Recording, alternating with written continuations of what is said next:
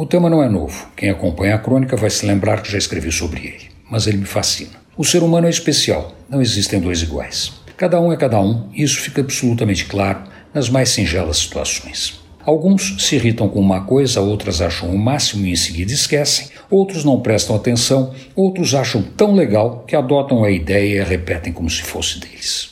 Quem sabe uma das formas mais simples de confirmar isso é desejar bom dia. O bom e velho bom dia que dizemos quando encontramos alguém antes do meio-dia.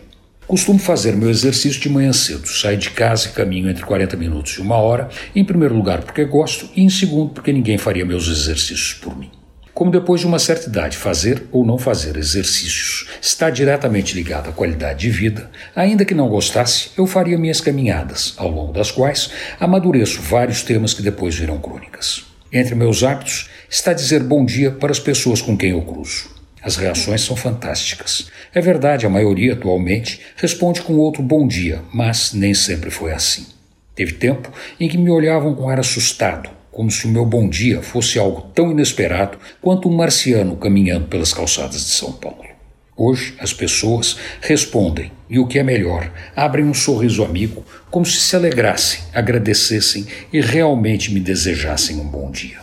Mas tem os que não respondem, e observá-los é um exercício de psicologia aplicada. Você diz bom dia e cada um no seu silêncio reage de um jeito.